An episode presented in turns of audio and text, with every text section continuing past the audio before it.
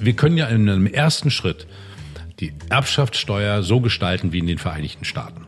Dann würden wir nicht wie jetzt so knapp 6 Milliarden einnehmen, sondern fast 50 Milliarden. Ein demokratischer Sozialismus, da spottet man traditionell, das sei ein vegetarischer Schlachthof. Das, das hast du schon gehört von mehreren freien Demokraten im Deutschen Bundestag. Ja, ja, seit Jahrzehnten ja. Wird, das, wird das verwendet.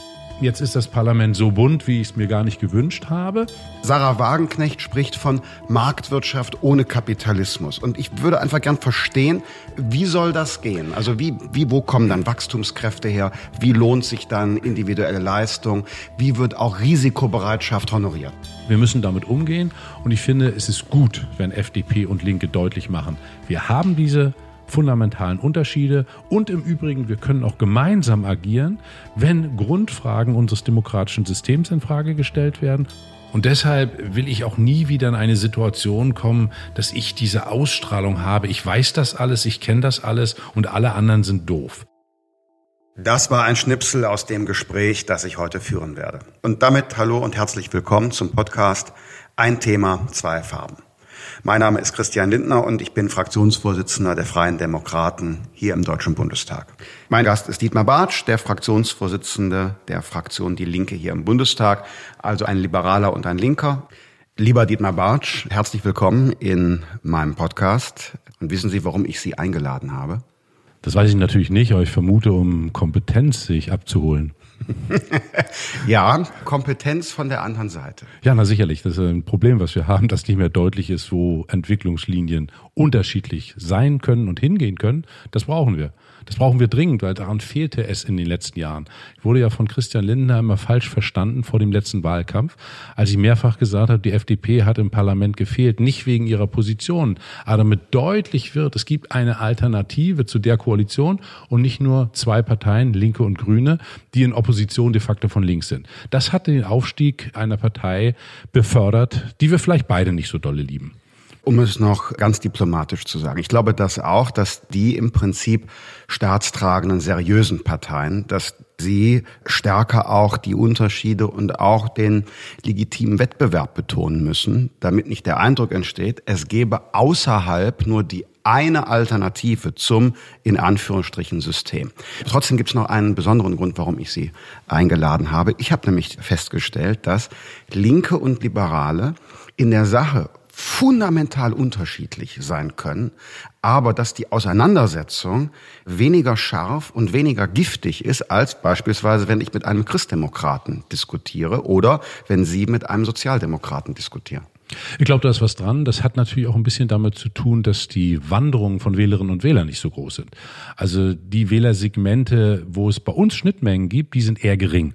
Und die finden sich, wenn überhaupt, nicht auf der Bundesebene und bei Bundesthemen. Das gibt es im kommunalen Bereich noch partiell, auf der Landesebene, auf der Bundesebene dann viel, viel weniger.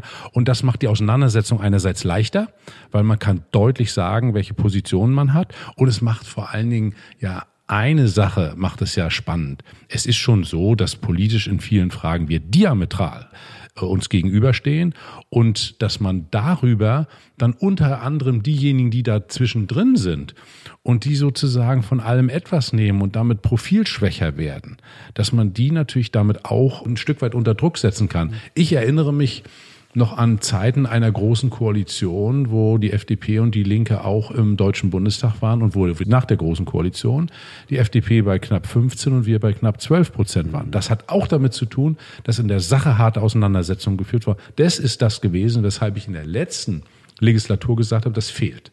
Das ist sehr schade gewesen. Aber jetzt ist das Parlament so bunt, wie ich es mir gar nicht gewünscht habe.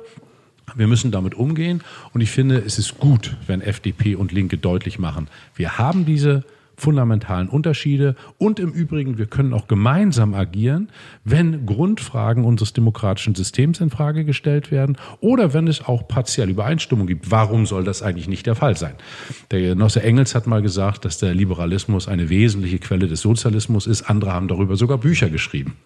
Sogar Karl Hermann Flach sprach Richtig. einmal davon, dass es Entwicklungslinien gegeben habe. Ich habe das ehrlich gesagt immer ein klein bisschen als verirrt empfunden. Aber lassen wir das mal so stehen. Heute jemals unterscheiden wir uns in den Grundüberzeugungen. Da wollte ich ja gleich auch mit Ihnen drüber sprechen. Aber in der Tat uns eint eins. Wir beide wollen möglicherweise eine andere Regierungspolitik in der Sache. Sie eher nach links, ich eher liberaler. Aber wir wollen nicht die politische Kultur dieses Landes austauschen und wollen das Demokratieprinzip nicht in Frage stellen durch autoritäre Formen, wie wir sie äh, ja von dieser sogenannten Alternative sehen. Es gibt noch übrigens einen Wunsch, den ich habe. Ich würde Ihnen gern das Du anbieten. Ich habe mir sagen lassen, das ist beim Podcast so üblich und wir hatten bislang nie die Gelegenheit dazu, obwohl wir sogar schon mal zusammen in einem Pool lagen. Das ist wahr, da lagen wir schon mal auch anlässlich, einer politischen Debatte, wo das ein nettes Hotel war. Also angenommen, ganz klar, machen wir, das ist ja, ich habe ja den einen oder anderen freien Demokraten, mit dem ich mich seit langer Zeit duze, im Haushaltsausschuss war das normal und auch so lernt man sich ja kennen. Ich kenne da den großen SPD, ehemals Vorsitzenden Franz Müntefering, der zu mir mal sagte, weißt du, die Summe der Idioten ist in allen Parteien gleich. Und der Anteil, nicht die Summe, der Anteil. Und da ich eine größere Partei habe, habe ich mehr als du. äh, will jetzt nicht sagen, die FDP ist ja größer als wir. Da können Wie viele wir gerne Mitglieder hat denn die Linke? Aber na, wir haben so 65.000. Der Punkt ist, ist der, dass natürlich Parteien auch immer eine Attraktion haben auf Menschen, die sich nur selbst verwirklichen wollen. Das gibt es halt nicht mehr im Bundestag. Das sind natürlich nur kompetente Abgeordnete. Aber da es das gibt, kommt es auch hin und wieder vor. Und man muss sich nicht unbedingt nur nach politischen Linien mögen oder nicht mögen. Ja, also, das Du ist angenommen. Dann lass uns mal streiten. Wir, genau, wir streiten. Die Gaußsche Normalverteilung, klar, Parteien sind repräsentativ und da gibt's so eine und solche überall. Es kommt ja sogar in Familien Familien vor, dass man Leute hat, die man lieber und weniger gern hat. Wir haben übrigens eine Gemeinsamkeit, nämlich eine Zeit in der außerparlamentarischen Opposition. Ihr wart ja auch einmal aus dem Bundestag ausgeschieden. Ja, damals auch natürlich gegen meinen Willen. Das war sicherlich eine der, der, der, schwersten Niederlagen. Ist auch deshalb, weil ich war. Du warst da Geschäftsführer, oder? Ich war Bundesgeschäftsführer. Wir haben ja keinen Generalsekretär, also Bundesgeschäftsführer. Und ich war auch einer der vier Spitzenkandidaten. Ich war Wahlkampfleiter und habe damit natürlich die Verantwortung für die Wahlniederlage, ganz klipp und klar. Ich war dann nach der Wahl der Einzige, der die Verantwortung hatte. Aber so ist das manchmal im Leben. Für mich war das insoweit eine spannende Sache im Nachhinein. Ich sage wirklich wirklich im Nachhinein, weil von einem zum anderen Tag von ganz wichtig und bedeutend, dann plötzlich auch innerhalb der Partei na mehr als umstritten, weil es gab ja einen Schuldigen und dann auch natürlich mit der Aufgabe den normalen Lebenserwerb. Und ich wollte dann nicht irgendwie ein Gnadenbrot meiner Partei, sondern habe dann als Unternehmensberater agiert, was ja eine spannende Erfahrung ist in Ostdeutschland. In Zeiten, ja, da gab es noch eine Hochzinspolitik und viele Unternehmen waren schnell gewachsen, unheimlich spannend, wahnsinnige Erfahrung gemacht und gemerkt, dass wir im Deutschen Bundestag doch ein Stück weit weg von dieser Welt sind. Diese Erfahrung vergesse ich nicht. Da denke ich immer mal wieder dran, dass wir hier erstens privilegiert sind und zweitens zu manchen Dingen eben doch nicht mehr den Bezug haben können. Wenn wir ein Unternehmen besuchen, ist das immer eine Besonderheit für das Unternehmen. Wenn wir bei einer Gewerkschaft sind, bei einer außerparlamentarischen Gruppierung oder bei Bürgerinnen und Bürgern, ist es immer etwas Besonderes. Wenn man das nicht ist, kommt man viel näher an die Probleme der Menschen ran. Hat sich dein Unternehmerbild, dein Bild von Unternehmen verändert durch, durch diesen Praxiseinblick und durch den Rat, den du gegeben hast? Mein Unternehmerbild war auch vorher kein kritisches oder negatives. Also bei Unternehmern ist es auch sehr unterschiedlich und es gibt sehr, sehr viele mit, mit einem hohen Bewusstsein für ihre Beschäftigten, für Unternehmen, die wollen erfolgreich sein mit ihren Beschäftigten. Es gibt andere, wie überall. Also das Bild hat sich nicht verändert, zumal ich, also ich bin ja eine Generation, die zur Wendezeit der DDR so 30 Jahre war. Und viele meiner damaligen Studienfreunde, Bekannten waren sehr kurzfristig dann in der Verpflichtung, Unternehmer zu werden. Und die sind das geworden. Das hatte ja dann so kuriose Auswirkungen, dass zum Beispiel bei einer Wahl im Jahre 94 in einem Bundesland 33 Prozent der Unternehmer Linke gewählt haben oder damals noch PDS. Das hatte damit zu tun, dass viele das werden mussten. Und deshalb habe ich da nie ein kritisches Bild gehabt zum Unternehmer. Ich habe eher ein kritisches Bild zu Konzernen und zu Managern, die alles immer machen können. Auch da gibt es wunderbare Menschen, hoch engagiert, aber da gibt es auch diejenigen, die eben wechseln und gehen und die ansonsten da keine Beziehung zu haben. Also das ist differenziert bei mir. Ich glaube, wie an vielen Stellen. Ich möchte, dass in der Gesellschaft für einen Ausgleich gesorgt wird. Das ist doch das Entscheidende. Was wir in der Entwicklung haben auf der Welt, in Europa, in Deutschland, im Übrigen auch in ärmeren Ländern, dass es obszönen Reichtum gibt, der nichts mit Leistung zu tun hat, der nichts mit Leistung zu tun hat und wirklich unermessliche Armut gerade von Kindern, was auch mein persönliches Anliegen ist, das zu verändern, das will ich nicht akzeptieren. Ich habe promoviert zum Thema Leistungsprinzip und ich bin einer, der dieses Leist im Sozialismus. Äh, ja, im Sozialismus. Der Sozialismus ist daran unter anderem gescheitert, dass er dieses Leistungsprinzip nicht angewandt hat. Und zwar in vielfältiger Hinsicht. Es wurde nicht angewandt. Es wurde eine Gleichmacherei partiell veranstaltet, die nicht akzeptabel ist und die dann auch dazu geführt hat, dass es keine Beziehung mehr zum Eigentum gab. Ein Riesenfehler des Staatssozialismus. Deswegen trete ich für einen demokratischen Sozialismus ein, der selbstverständlich, wo auch Komponenten des Wettbewerbs da vorhanden sind. Das ist Normalität. Das wird in der Öffentlichkeit ungern zur Kenntnis genommen, weil man möchte uns gerne in die Ecke stellen, Vorgärten verstaatlichen und dann hat man natürlich so in vielen Ländern Vorurteile und sagt, na, das will ich wirklich nicht. Was ich verstehen kann. Ein demokratischer Sozialismus, da spottet man traditionell, das sei ein vegetarischer Schlachthof. Das, das habe ich schon gehört von mehreren freien Demokraten im Deutschen Bundestag. Ja, ja, seit Jahrzehnten ja. wird das, wird das verwendet. Ja, seit, es, seit es den demokratischen Sozialismus im Grundsatzprogramm von Linker oder auch SPD gibt. Mhm. Deshalb will ich nachfragen, hm, führt nicht das Leistungsprinzip, führt nicht die unterschiedliche Bereitschaft, Risiken einzugehen, vielleicht auch unterschiedlicher Fleiß, unterschiedliches Talent, einfach Kraftnatur der Sache auch zu Ungleichheit in einer Gesellschaft und ist die dann nicht auch legitim? Also diese Art von Ungleichheit ist natürlich legitim, wenn sie, wiederhole das, durch Leistung entstanden ist. Aber wir haben doch jetzt eine Situation, dass im Wesentlichen Reichtum heute durch Erbschaft entstanden ist. Die großen Vermögen werden vererbt, die großen Familien. Ich meine, wir haben das aktuelle Beispiel, das kennen wir beide. Wir haben die Krise in der Autoindustrie, teilweise durch Betrug.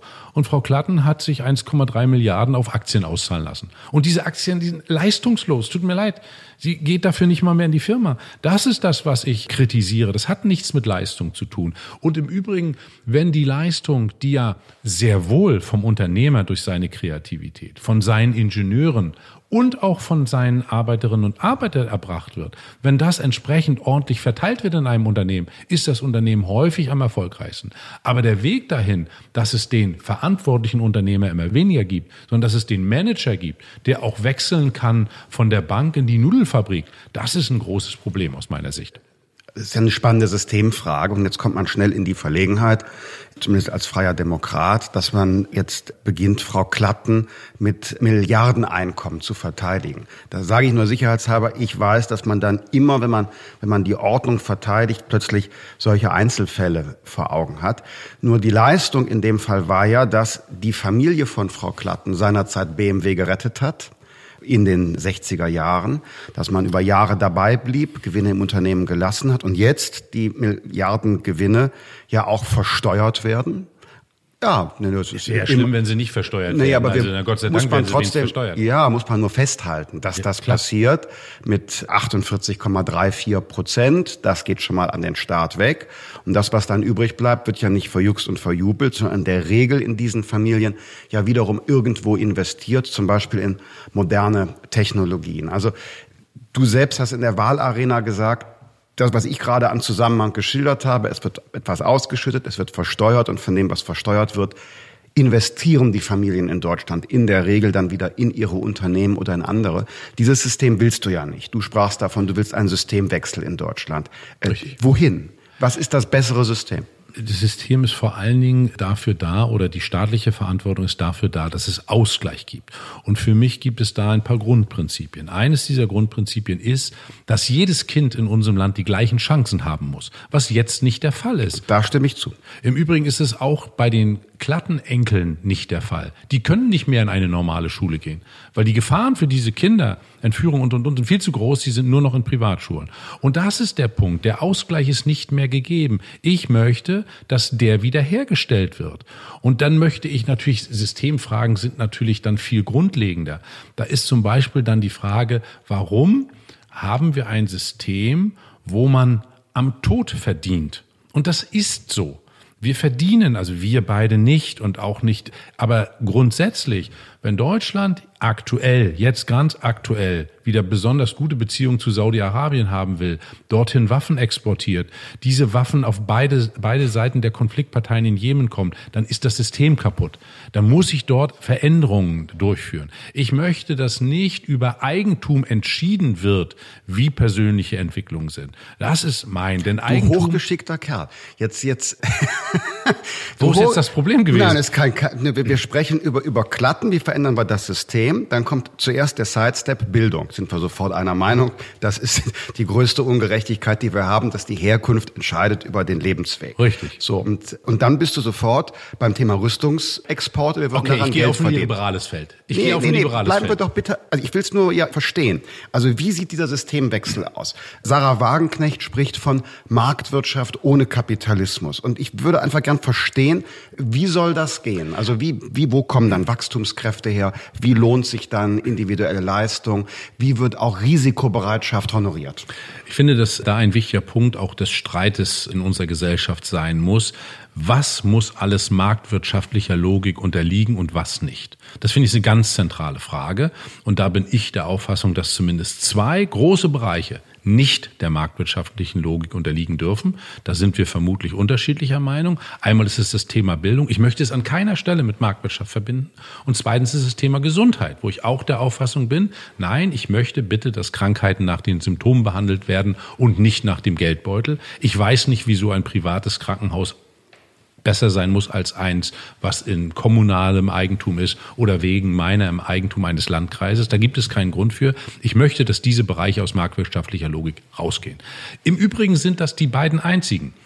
Bei vielen anderen kann man streiten, wie weit dann Marktwirtschaft eingreifen muss. Und es kommt auch dazu, es gibt Bereiche der Daseinsfürsorge, die für jeden Menschen, für jeden Menschen, und zwar sage ich mal, erreichbar sind mit seinen Einkommen. Also auch der in einem kleinen Dorf lebende Hartz-IV-Empfänger muss zum Beispiel Zugang haben, nach meiner festen Überzeugung, zum Internet, weil alles andere ist nicht verantwortbar. Das ist in Deutschland auch möglich. Aber wenn wir dies realisiert haben, haben wir eine andere Gesellschaft. Das sind Schneisen, die in den jetzigen Kapitalismus geschlagen werden. Und wenn wir da wären, im Übrigen ist das im Wesentlichen zu realisieren durch eine veränderte Steuerpolitik, ganz zentral. Ich glaube, da haben wir einen fundamentalen Unterschied, wenn wir über das Thema Erbschaftssteuer reden. Ich akzeptiere unsere jetzige Erbschaftssteuer überhaupt nicht. Ich finde, man muss über Besteuerung generell reden. Wieso werden Arbeitseinkommen und Kapitaleinkommen unterschiedlich besteuert? Eine Frage. Und es kann ich ausdehnen. Das kann ich ausdehnen. Vermögensteuer haben wir definitiv unterschiedliche Meinungen. Ich glaube, die Liberalen sind ganz und gar gegen Vermögensteuer, weiß ich gar nicht genau. Aber ich bin für eine Vermögensteuer. Alles nicht leicht, das weiß ich, verfassungskonform zu machen. Die, die jetzt da liegt, wird wieder zurückkommen, bin ich fest von überzeugt. Aber das sind die Wege, wo man die Gesellschaft verändert. Und wir brauchen dafür natürlich dann auch in der Gesellschaft ein ganz anderes Bewusstsein. Jetzt haben wir eine Situation, dass der gesellschaftliche Zusammenhalt immer mehr gefährdet ist. Und das hat genau mit diesen Entwicklungen, mit einigen dieser Entwicklungen zu tun, die ich geschildert mhm. habe. Das ist mein, das ist meine Wege zu einer anderen Gesellschaft, weil, vielleicht darf ich das einmal in einem kurzen Werbeblock, demokratischer Sozialismus ist nicht irgendwie ein System, wo man hinarbeiten muss. Demokratischer Sozialismus ist erstens ein Weg, wo demokratisch eine wichtige Komponente ist. Und zweitens ist es auch ein Wertesystem, wo eben Werte wie Gleichheit im Zugang zu Bildung, Solidarität, wo genau diese Werte eine zentrale Rolle spielen. Nicht nur irgendein System, da arbeiten wir drauf hin und alles, was dahin führt, ist gut. Das war ein Sozialismus, wie ich ihn nicht wieder haben will, weil der am Ende immer daran ändert, dass eine kleine Gruppe über alles entscheidet. Und das darf genau nicht sein. Deswegen ist ja demokratischer Sozialismus, ich habe das ja oft genug gehört, das mit dem, wie war das mit dem fleischfressenden Vegetarier oder was war das? Vegetarischer Schlachthof. Vegetarischer Schlachthof. Ist noch martialischer. Ja, ja, ist noch heftiger. Das da spritzt mir, das Blut. Ist ja. mir schon, ist mir schon klar. Aber das ist der Kern, dass das eben nicht irgendwie nur ein abstraktes und abgeschlossenes System sein soll. Ich verstehe das. Ich will nur versuchen, so diese, diese, diese Systemfrage rauszuarbeiten, was die Alternative zum Status quo ist. Denn Dinge zu kritisieren, ja, das haben wir alle. Ich nehme übrigens auch eine zunehmende Spaltung der Gesellschaft wahr. Anders als vielleicht du oder auch manche Medien, glaube ich eher an eine kulturelle Spaltung. Also weniger, dass die, die sozioökonomische Lage gegenwärtig spalterisch ist. Uns geht's ja in Deutschland trotz allem sehr gut. Beschäftigung top, volle soziale Kassen. Die Sozialausgaben steigen auch. Also entgegen anderslautender Gerüchte wird immer mehr ja in den sozialen Ausgleich investiert, auch nach der Agenda 2010, die mitnichten finanziell ein Sozialabbau war, sondern es floss da mehr Geld rein. Ich habe eher die Befürchtung einer, wie soll ich sagen, kulturellen Spaltung. Man sieht das auch in Polen. Polen geht es wirtschaftlich toll, tolle Steigerungsraten und trotzdem ist diese, diese sehr autoritäre Partei von Kaczynski da auf dem Vormarsch, weil sie kulturelle Fragen anspricht. Lass mich aber noch mal auf das Steuerthema kommen. Du atmest schon einen, ein. Nur einen ja, kurzen Widerspruch. Ja, klar, gerne. Ich glaube, der Satz, den du sagst, uns geht's gut. Ich verstehe den ja, was gemeint ist. Ich habe den ja auch schon gesagt und sage ihn nicht mehr, weil damit haben wir schon gespalten. Es gibt natürlich die ganz vielen, denen es wirklich nicht gut geht. Die gibt's ja. Also die kriegen wir auch nicht weggeredet. Und es gibt vor allen Dingen die vielen, die Bedrohungsängste haben. Und die zählen auch zu denen, wenn man denen sagt, uns geht's doch gut, denen geht's objektiv gut, dass sie das gar nicht so sehen. Deswegen glaube ich, dass wir als Politiker ganz vorsichtig sein müssen. So richtig, wie ich den Satz finde, natürlich weiß ich, dass es uns tausendmal besser geht als Mali und nicht nur als Mali, auch als Polen. Das ist mir schon alles klar. Aber damit beginnt Spaltung, weil wir haben, und da will ich dann wiederum zustimmen, dieses kulturelle Auseinanderfallen das Empfinden der Leute, was wir so sagen, das machen die anderen sich ja zunutze. Und des, deswegen zum Beispiel sage ich so einen Satz nicht mehr, weil die darauf sofort einspringen und sagen, guckt sie euch an, die sitzen ja da oben, sind ja nur die und die Systemparteien und die immer nur die Hände heben, wenn es um Diätenerhöhung geht. Also diese, all diese dummen Klischees. Dinge. So, mhm. Aber die fallen natürlich auf teilweise fruchtbaren Boden durch die neue Mediengesellschaft, soziale Medien, ist das noch schwieriger. Und deswegen, deswegen dieser Widerspruch, dass mit dem es, uns geht es gut, ja, ja und es, nein. Dass es in unserem Land Menschen und nicht wenige gibt, die mit ihrer Lebenssituation nicht zufrieden sein mhm. können und die auch Ängste haben, auch Abstiegsängste haben, völlig klar. Das ist immer, wenn man auf das Land draufschaut, man schaut so die Indikatoren an, wie viele Menschen sind in Beschäftigung und wie steigen die Löhne und so weiter und so fort, mhm. dann ist das eine Generalaussage. Ich glaube, dass tatsächlich wir eine Antwort brauchen auf das das auch soziale Sicherheitsbedürfnis. Und das sehe ich dann eher in Fragen der Bildung, auch des lebenslangen Lernens. Ist eine Zumutung für viele zu sagen, oh, ich muss mich im ganzen Leben weiter qualifizieren. Ich glaube, dass man es vielleicht auch neu erklären kann. Es macht ja auch Spaß vielleicht, den eigenen Horizont zu erweitern. Also ich lerne ab und an mal immer wieder was und mache einen Schein, jetzt gerade den Jagdschein gemacht, weil mich das auch im Kopf weiterbringt, so mhm. über das, was man normalerweise in macht. In Mecklenburg-Vorpommern. Ich habe ihn in Mecklenburg-Vorpommern gemacht. Ja, ja. Kurze Fußnote, da wurde mir von der Zeit vorgeworfen, ich hätte es in MacPom gemacht, angeblich, weil es da so einfach ist. In meinem Heimatland Nordrhein-Westfalen ist die Durchfallquote viel geringer als in MacPom, weil in MacPom müssen offene Fragen beantwortet werden. So einfach ist das nicht bei euch da das im ist auch Nordosten. Gut so. Das ja, ist auch gut so. also wird nicht, wird nicht geschenkt. Also ja. durch Bildung und durch auch einen Sozialstaat, der die Menschen nicht alleine lässt, sondern in Beschäftigung bringt. Mhm. Ich muss noch mal eben ganz kurz oben anknüpfen bei der, bei der Systemfrage. Mhm. Wenn ich mit einem Linken und einem Vertreter des demokratischen Sozialismus spreche, dann will ich doch genau auch darauf hinaus.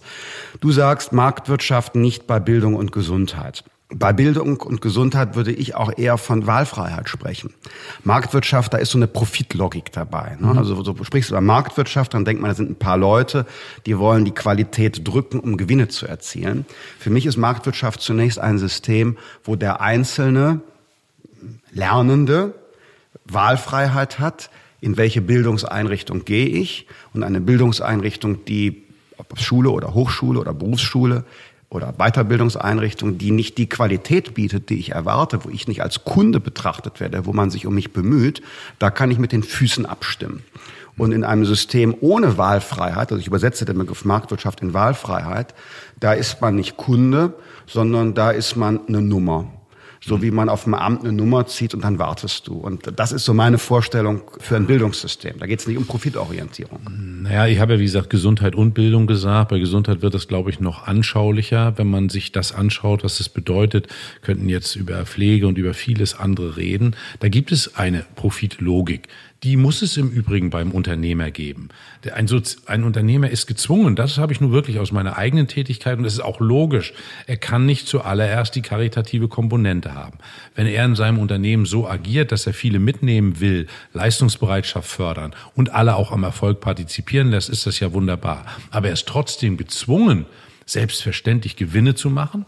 Er muss Überschüsse, er muss Profit machen. Wenn er ein guter Unternehmer ist, investiert er das und nimmt für seine Leistung auch aus dem Unter. Das ist alles der Bereich, den ich akzeptiere.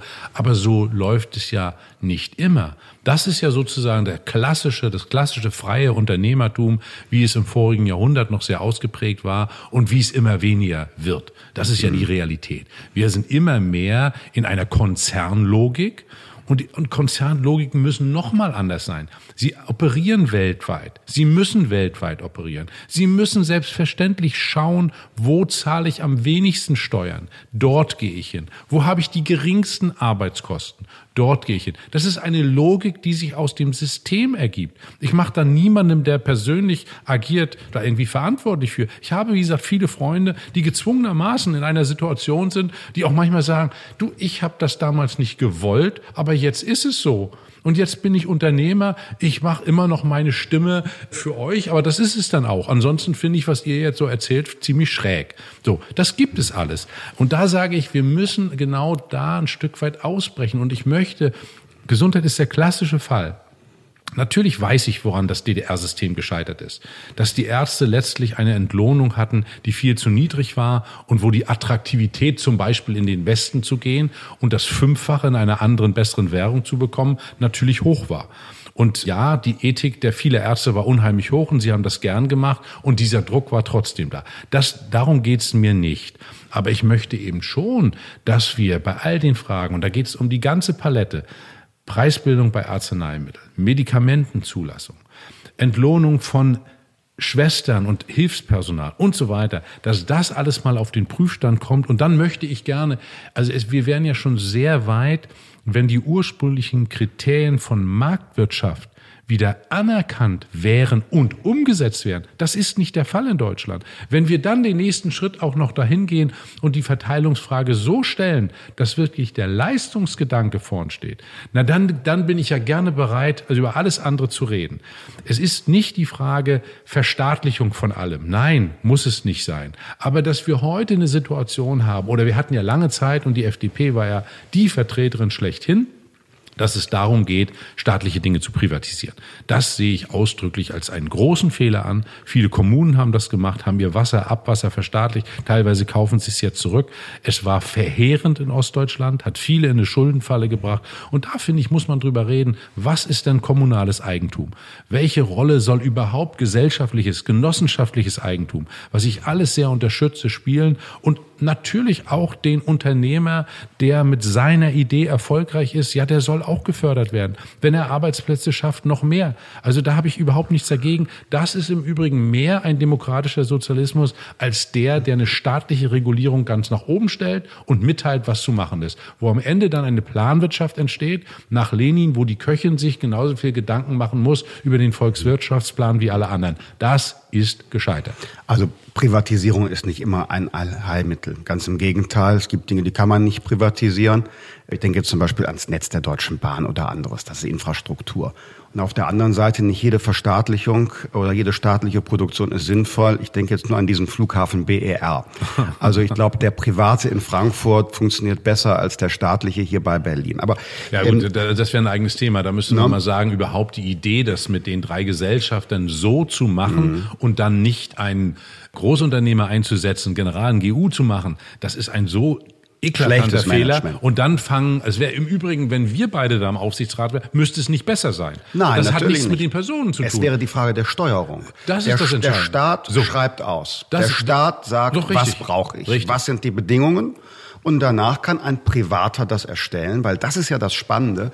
Unternehmer wissen um Knappheiten. Die wissen, okay, dass diese Ressource ist knapp, mit der muss ich schonend umgehen, die ist teuer. Und wenn ich ein Ziel erreiche, suche ich den günstigsten Weg. Und deshalb ist mein Modell bei vielen Fragen, der Staat gibt die Regeln vor, die Ziele vor. Und bei der Zielerreichung setzen wir auf eine marktwirtschaftliche Logik. Übrigens auch im Bereich Gesundheit. Denn ich glaube, im Bereich Gesundheit haben wir gegenwärtig das Gegenteil von Marktwirtschaft. Du sagst, um Gottes Willen, das Gesundheitssystem ist zu marktwirtschaftlich. Ich sage das Gegenteil. Ich glaube, das Gesundheitssystem in Deutschland ist zu sozialistisch. Also zu sehr in den Details gesteuert. Arzneimittel, die Preisbildung findet doch über den Staat statt. Und deshalb ist mein Eindruck, dass an vielen Stellen ineffizient gearbeitet wird. Ich nenne noch mal ein Beispiel überspitzt jetzt, um zu veranschaulichen, was ich sage. Wenn es nicht eine Logik gibt, wo die Knappheit den Preis bestimmt, dann nehme ich als Patient immer die 25er Packung Antibiotika und schmeiß aber 15 Tabletten davon weg, wenn es nichts kostet. Erst dadurch, wenn es ein Preisschild hat, dann werde ich sagen, okay, ich fange mal mit der Zehnerpackung an und hole noch mal eine andere. Also zu glauben, dass, dass das funktioniert nach so einem sozialistischen Prinzip. Es gibt keine Anzeige für Knappheit, nicht bei Arbeitszeit, nicht bei Qualifikation, nicht bei Ressourcen. So ein System schafft keine Qualität. Wir haben jetzt aber im Moment das Gegenteil. Dem stimme ich ja zu. Es kann nicht sein. Haben wir gegenwärtig ein marktwirtschaftliches Gesundheitssystem? Nein, aber wir haben, wenn wir einmal auf die Pflege schauen, wenn ich da die Taktung anschaue, wenn ich da die Dokumentationspflichten anschaue, dann sage ich, das ist natürlich völlig der falsche Weg. Absolut. Ich stimme, ich stimme in einem zu. Ja, zum Beispiel Medikamentenzulassung. Das ist eine ist ja nichts anderes als eine staatliche Behörde, härtest lobbyistisch organisiert. Wenn wir beide jetzt das Top-Medikament, wir sagen einfach mal, für Krebs entwickeln, wir beide hätten keine Chance, dass es zugelassen wird. Wenn wir es einem Großen verkaufen, wird es zugelassen, weil es in Deutschland so zentral gesteuert ist. Ein Riesenfehler. Da bin ich im Übrigen auch dagegen. Wir brauchen da ein anderes Maß an Transparenz. Da muss auch wirklich die Leistung, weil wir hätten ja das Medikament, das wäre unsere Leistung und wir hätten keine Chance, es zu realisieren. Da bin ich im Übrigen einer, der sagt, das ist völlig falsch. Aber jetzt haben wir im Moment eine Situation, das verändert sich ja etwas. Ich hoffe, dass man da auch hinkommt, dass der Beruf der Pflege, wir haben doch auch durch Privatisierung, auch dadurch, dass staatliche Leistungen, dass die staatlichen Möglichkeiten geringer geworden sind, haben wir eine Situation, dass bestimmte Aufgaben nur noch eingeschränkt wahrgenommen werden. Und das finde ich ist ein Problem. Der Staat, ich finde, das muss der Streit der Parteien sein. Welche staatlichen Aufgaben soll der Staat wahrnehmen? Da gibt es einige, die vermutlich unstrittig sind zum Beispiel öffentliche Sicherheit, auch so ein Punkt, wo ja dann auch, ob eines heiligen Grals, nämlich der schwarzen Null, gespart worden ist ohne Ende und wir da ein Stück weit auch den Staat kaputt gemacht haben. So haben wir viele andere Bereiche und Gesundheit zählt mit dazu, nach meiner festen Überzeugung. Also es ist doch irre. Also um wieder ein Beispiel zu sagen. Die Freien Demokraten haben das sehr begrüßt, als damals bei den Kassenbeiträgen die Arbeitgeber faktisch weniger bezahlen müssen als die Arbeitnehmer. Das stimmt doch gar nicht. Das stimmt nicht? Nein. Wir haben okay, in Deutschland. korrigiere ich mich. Ja, in Deutschland haben wir ja im Unterschied zu anderen europäischen Staaten die Lohnfortzahlung im Krankheitsfall Richtig. auf Kosten des Arbeitgebers. Mhm. Das heißt, in anderen Ländern haben wir zwar Parität, das heißt Arbeitgeber und Arbeitnehmer zahlen den gleichen Beitrag, aber aus der Krankenversicherung wird die Lohnfortzahlung geleistet. Mhm. Wenn man in Deutschland volkswirtschaftlich rechnet, durch die Lohnfortzahlung im Krankheitsfall, selbst wenn die Arbeitgeber ein klein wenig mehr Beitrag zahlen, sind die trotzdem im System ordentlich mit dabei. Da sehe ich schon eine gewisse Fairness. Man hat ja damals den Krankenversicherungsbeitrag für die Arbeitgeber aus einem einzigen Grund gesenkt.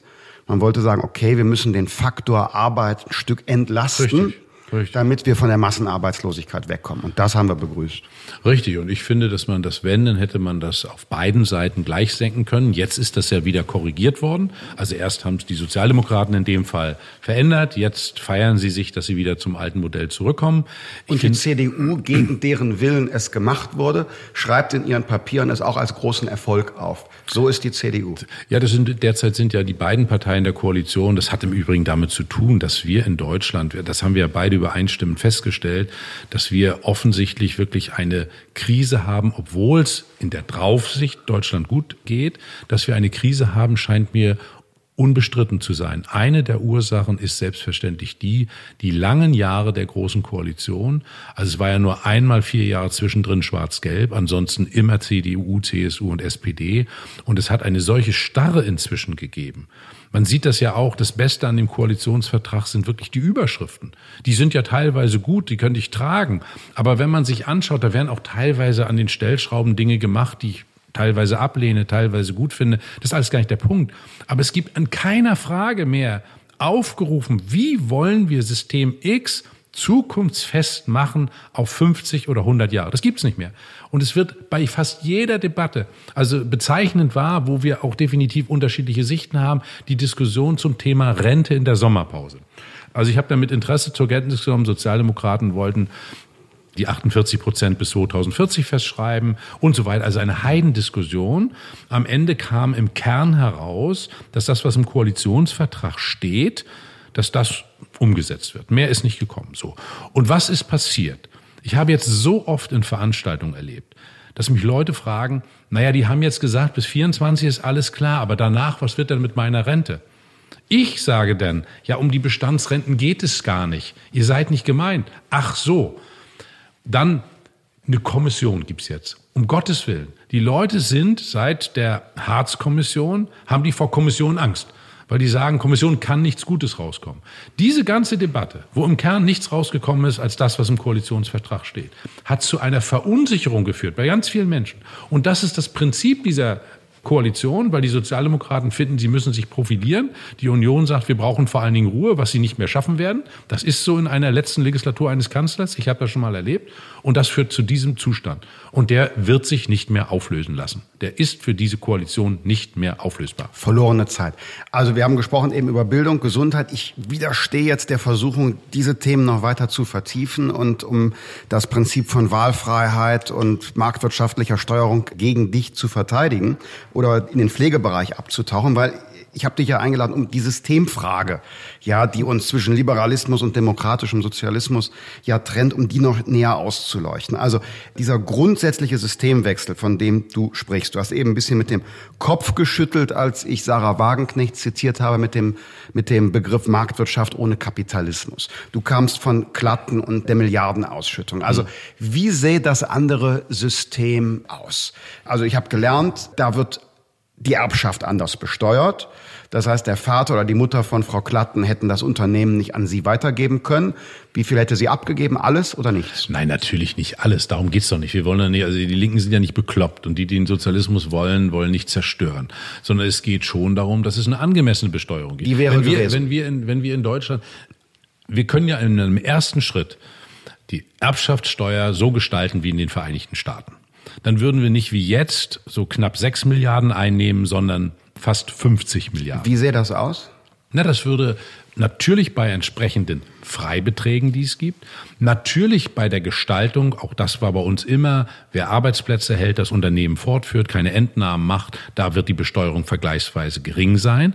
Aber gerade auf Geldvermögen, auf Immobilienvermögen, Kunst und so weiter, gibt es eine entsprechende Besteuerung. Und mir kann niemand erklären, weil die Masse im Übrigen auch in den Unternehmen Geldvermögen Aber ist. Butter bei die Fische. Also wie sieht das aus konkret? Also im Fall Klatten ist das ja Vermögen, das in einem Unternehmen ist. Ja, äh, Das ist dann freigestellt. Wahrhaftig nicht nur.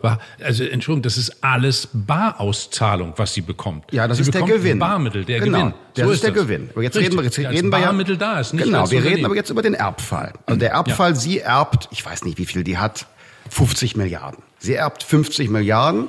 Davon ist eine Milliarde, was weiß ich, äh, Häuser, Autos, Gemälde, Flugzeuge und Schiffe. Und 49 Milliarden sind Beteiligung an BMW und anderen Unternehmen. Auf die eine Milliarde zahlt sie wie viel? Auf die 49 wie viel? Also bei der einen Milliarde, wie wir immer sagen, Privates mit, Vermögen. Mit, mit, gibt, es gibt ja Freibeträge auch bei uns. Also habe ich jetzt gar nicht ganz genau im Kopf, aber es gibt selbstverständlich Freibeträge. Kommt dann noch an, in welchem Familienstand man ist und so weiter. Und dann gibt es eine entsprechende Besteuerung, die sich bei der Milliarde. Ich kann jetzt das aus dem Kopf nicht sagen. Da müsste ich jetzt wirklich nachschauen bei uns. Aber da geht ein relevanter Teil weg. Aber es ist ich sag's mal vorsichtig, die Hälfte. Und ich müsste, das müsste ich nachreichen, um okay. das so schön zu ja, sagen. Ja, darf so. man. Und von den 49 Milliarden, wie viel da, wo Arbeitsplätze dranhängen? Bei den Milliarden, wo Arbeitsplätze dranhängen, da hat es natürlich damit zu tun, inwieweit wirklich fortgeführt und Arbeitsplätze erhalten werden. Da kann man sich auf Fristen festlegen. Das können zehn, können zwölf Jahre sein. Das ist nicht die Frage. Wird das fortgeführt? Wird es nach zwölf Jahren, so ist es, glaube ich, bei uns im Programm, äh, fällt denn dort keine, keine Steuer. Keine Steuer. Weil die Substanzbesteuerung natürlich sehr gefährlich sein kann. Das ist im Übrigen Boah, in der Linken. Bin ich, bin ich härter ich, als du. Bin, das ist im Übrigen bei der, bei der Linken umstritten. da gibt es auch diejenigen, die dort heftig reingreifen wollen. Da sage ich aber, dann möchte ich an dieser Stelle sehr hohe Freibeträge, weil das trifft wiederum den Osten, die Leute, die jetzt neu gestartet sind, sehr stark. Wenn ich dort in die Substanzbesteuerung gehe, ist das für viele das Ende, weil deren Vermögen liegt im Unternehmen. Das, also es gibt ganz viele Neugründungen. So, aber ich kann nur eins sagen. Ich kann nur eins sagen, dass unsere jetzigen Einnahmen, die wir mit der Erbschaftssteuer gerieren, so nicht sein können. Und wenn wir dazu, um jetzt das auch nochmal polemisch zuzuspitzen, eine Situation haben, wir haben ja die Gebrüder Albrecht, Aldi, jeder kennt es, die Gott sei ihnen gnädig, vor einigen Jahren verstorben sind. Wenn es möglich ist, dass in den Unternehmen durch kluge Modelle von Stiftungen und Ähnlichen keine Erbschaftssteuer anfällt, und das waren die beiden reichsten Männer Deutschlands, dann haben wir ein Problem. Ja, aber entschuldige Dietmar, gerade haben wir ja das genaue Beispiel gemacht. 49 Milliarden Euro betriebliches Vermögen, eine Milliarde privat. In unserem von Frau Klatten inspirierten ja. Allerdings fiktiven Beispiel, weil wir die Zahlen nicht kennen. Da hast du gerechnet, 49 Milliarden Unternehmensbeteiligung, wenn man die Arbeitsplätze erhält, nach zwölf Jahren null Steuer. Und auf das Privatvermögen, wo wir jetzt mal die Schiffe und so weiter reingetan haben, haben wir gesagt 50 Prozent, 500 mhm. Millionen. Das wäre da bei den Albrecht genauso. Die haben auch null gezahlt, wie in deinem Modell auch. Ich mache dir ein besseres Modell auf. Ein FDP ist jetzt nicht ein FDP, reines FDP-Modell, sondern Christian Lindner-Modell. Wenn ich das jetzt ausspreche, wird es manchen geben bei uns in der Partei, der sagt, was? Was sagt der da? Aber ich fände folgendes Modell fair. Eine Million Euro wird vererbt, ist steuerfrei. Mhm. Egal was es ist. Ist bei uns ein bisschen niedriger, ja, aber okay. Eine Million, einfach da könnten wir uns drauf einigen. Ja, eine Million. Ab einer Million gibt es keinen Unterschied mehr, ob das jetzt ein Betrieb ist, ob das eine Yacht ist, ein privates Aktienpaket, sondern ab einer Million wird Erbschaftssteuer fällig. Und zwar drei Prozent auf alles. Egal was es ist. Und in unserem Beispiel, du sagst, oder die Linke sagt 49 Milliarden, wenn die Arbeitsplätze erhalten werden, null Steuer, eine Milliarde wo Boote und Schiffe drin sind, 50 Prozent 500 Millionen. Das heißt, in dem Fall werden 500 Millionen fällig. In meinem Beispiel sind es 50 Milliarden minus eine Million und auf die 50 Milliarden werden drei Prozent fällig, 1,5 Milliarden. Das heißt, da ist jetzt mein Modell Erbschaftssteuer, bringt mehr Einnahmen als das von der Linken. Ja, erstmal muss ich, muss ich, erstmal muss ich das von Dietmar Bartsch, weil ich bei der Linken ist es, wir haben auch Freibeträge, nicht ganz so hoch, die sind bei 250.000, jedenfalls wenn du individual bist. Da ist es auch so, dass es in die Bestandsbesteuerung geht bei uns, wie ich auch sagen. Ich habe mein, Dietmar Bartsch sagt, du ist das BMW im Beispiel natürlich wirklich, da Extrem. Ist eines, wo ich natürlich sage, okay, da muss man Christian Linder Modell mal ernsthaft in Erwägung ziehen. Mir ging es darum, ich hatte da hier jetzt nicht die BMWs mhm. im Auge, sondern ich habe wirklich diejenigen, nicht nur bei mir in Mecklenburg-Vorpommern, das gibt es vermutlich in NRW genauso, die gestartet sind, wo im Prinzip das Vermögen dann in den Unternehmen steckt, wo es auch die erste Generation teilweise ist. Und da finde ich, muss man sensibel sein, weil das, das ist, das hat natürlich mit Vorgeschichte zu tun. Wenn wir als Linke die Anmutung ausstrahlen und sagen, naja, eins ist klar, wenn denn der Unternehmer irgendwann stirbt, dann ist es leider mal alles staatlich. Das darf genau nicht sein. Das ja, muss genau. eine Attraktion sein. Aber wogegen ich bin, gegen diese Theorie oder das, was immer gesagt wird, das ist ja alles schon mal besteuert worden. Und deswegen dürfe man da noch nicht, nicht noch mal ran kenne ich im Übrigen auch von FDP, aber ich habe jetzt das Christian Lindner Modell mhm. gehört.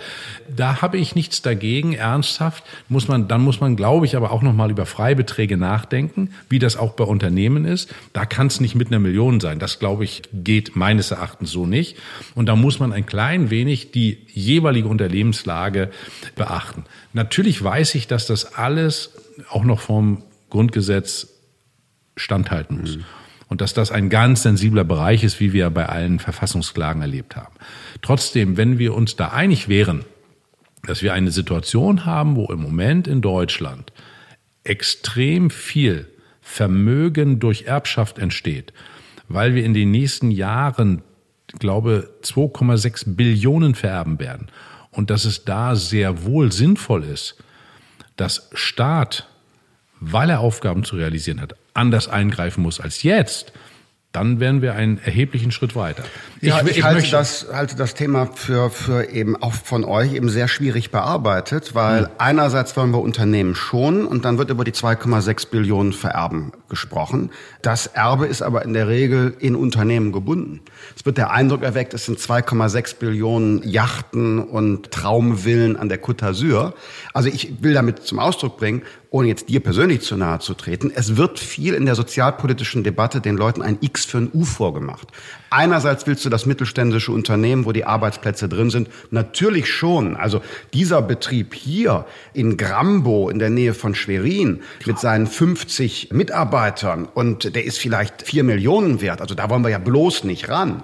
Klar, aber es sind eben 100.000 vier Millionen Euro wertvolle Unternehmen, die dann vererbt werden und die bringen wieder eine Masse und die fallen aber raus. Also ich will zum Ausdruck bringen, das Vermögen in Deutschland ist nicht in, in Gemälden und Porsche.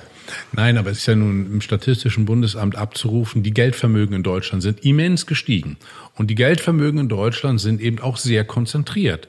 Und das ist ja schon ein Punkt. Wir können ja wirklich auch, die Schwierigkeit kenne ich sehr wohl, dass man Geldvermögen, dass man wirklich Betriebsvermögen, dass man Gemälde, Yachten, Porsche, Pferde anders besteuert. Darüber kann man nachdenken. Das ist eine große Schwierigkeit. Ich möchte trotzdem diesen Unterschied schon haben, dass ein Unternehmen und ein Unternehmer, der im Wesentlichen, der teilweise nur das hat, den möchte ich schon anders behandeln als den Aktionär. Der wird besteuert, das weiß ich. Aber wenn dieses vererbt wird, ist es eine andere Situation. Also ich sage mal Herausforderung, wenn das Ziel klar ist dass wir in Deutschland über die Erbschaftssteuer mehr Einnahmen gerieren sollen, dann bin ich immer damit einverstanden. Und ich meine, das sollten wir. Ich weiß, dass das ein richtig dickes Brett ist, weil die Argumente eben von dir gesagt sind mhm. schwierig. Und dann ist es auch in der politischen Debatte und natürlich auch lobbyistisch sehr schwer. Mhm. Trotzdem rufe ich das immer wieder auf. Im Moment will ich zugestehen, ist es so, dass ich in den Details mhm. jetzt unserer Erbschaftssteuerreform jetzt nicht so drin bin, weil sie mir scheint im Moment sehr weit weg zu sein. Ist Dadurch, sie ja auch. ist, ist sie. Ne? Ist sie auch. Ich will ja, will ja nur, wollte ja nur rausarbeiten. Will, will, also ja. wir haben die großen, großen Unternehmen oder auch Familienbetriebe, die wollen wir irgendwie schonen und nicht überlasten. Und diese, diese, nicht du jetzt, aber generell wird diese Erbschaftsdebatte oft mit diesem Argument, oh, großes Vermögen, Neid, da müssen wir rangeführt. Wenn man aber genau hinschaut, betriebliches Vermögen. Und da wollen wir es alle schon. Ich persönlich glaube, dass die Belastung beim Betriebsübergang auch in Bürokratismus bestehen kann. Mhm. Und dass es sozusagen ein Deal wäre zu sagen, drei Prozent das wird, könnt ihr jetzt in den nächsten fünf, sechs Jahren aus dem Gewinn abzahlen an Erbschaftssteuer. Drei Prozent müsst ihr zahlen auf das oder vier auf das, was ihr erbt. Aber ihr habt keine bürokratischen Scherereien. Lass uns aber jetzt von der Erbschaftssteuer ja. nochmal auf, auf, dem, auf, der, auf der Zielgeraden wegkommen. Ich habe nämlich jetzt eins bestätigt gefunden. Du wirst als Pragmatiker oft bezeichnet bei der Linken, als ein realpolitisch denkender Pragmatiker. Schadet dir das eigentlich in deiner Partei? Nein, also wenn, das kann mir ja insoweit nicht schaden, wenn ich jetzt Fraktionsvorsitzender im Bundestag bin, kann es mir ja nicht schaden. Das wird mir ja nicht irgendwie, weil der König das festgelegt hat, sondern durch demokratische Wahl. Ich habe mich, seit ich in der Politik bin, immer dafür eingesetzt, dass ich A, den politischen Konkurrenten und Wettbewerber, wenn er dann in den Rahmenbedingungen lebt, die ich akzeptiere, dass ich den ernst nehme. Meistens ist es so, dass man durchaus etwas lernen kann, wenn man anderen zuhört. Das macht ein Pragmatiker aus. Zweitens, ich habe, ja, ich möchte wirklich eine andere Welt. Ich möchte ein anderes Europa und ein anderes Deutschland. Aber ich weiß auch, dass das im Konkreten nicht mit einer fulminanten Rede auf dem Parteitag da ist. Parteitage haben die Eigenschaft, vermutlich auch die der FDP, sich die Welt zurecht zu beschließen. Und am Montag ist das Leben wieder da. Und in dem Sinne bin ich Pragmatiker, dass ich schon am Sonnabend bei der Rede auch daran denke, dass Montag das Leben wieder da ist. Denn auch das kann zu einer Entfremdung führen. In diesem Sinne bin ich Pragmatiker und will da immer Dinge auch ernst nehmen. Das hat aber bei mir auch damit zu tun, ich war als junger Mensch in einer Partei, die hatte immer Recht. Ich hatte in meinem Leben schon einmal recht und ich weiß, was daraus geworden bin. ist. Und deshalb will ich auch nie wieder in eine Situation kommen, dass ich diese Ausstrahlung habe. Ich weiß das alles, ich kenne das alles und alle anderen sind doof. Und in dem Sinne bin ich auch gerne Pragmatiker. Das heißt ja überhaupt nicht, dass ich nicht ideologisch ziemlich klar bin. Das ist nicht der Punkt. Ich glaube ja sowieso, dass wenn man mit als Ideologe beschimpft wird, jeder ist Ideologe. Es gibt nur unterschiedliche Ideologien. Das ist meine Position. Bei dem einen oder anderen schadet das, das weiß ich schon, aber ich habe auch die Ehre gehabt in meiner politischen Laufbahn. Die einen haben mich Kommunisten genannt und meinten das als Beschimpfung, die anderen haben mich Sozialdemokraten genannt und meinten das auch als Beschimpfung. Ich nenne mich demokratischer Sozialist und wer mich dafür beschimpft, das soll mir denn wurscht sein. Vielen Dank für das Gespräch. Ich habe zu danken.